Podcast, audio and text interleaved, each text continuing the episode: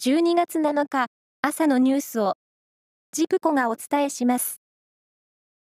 環境省は熱中症による死者や健康被害を減らすため、来年の通常国会に法案を提出する方針を固めました。法案は熱中症特別警戒アラートの新設や政府の対策を示す行動計画の拡充などが柱となる見通しです。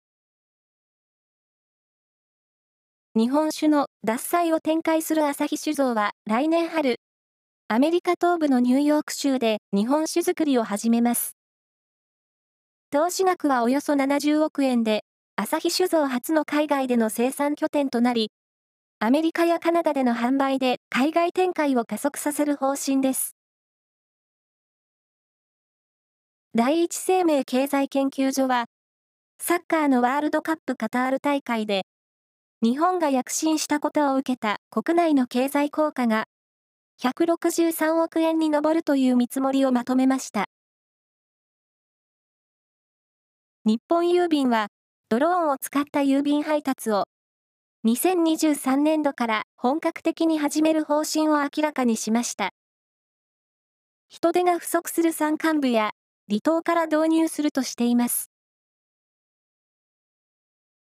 メジャーリーグパドレスのダルビッシュ有投手が、来年3月に開催される WBC ワールドベースボールクラシックに出場する意向を、ツイッターで示しました。日本人メジャーリーガーの出場表明は、エンゼルスの大谷選手に次いで2人目です。国際オリンピック委員会は会見を開き、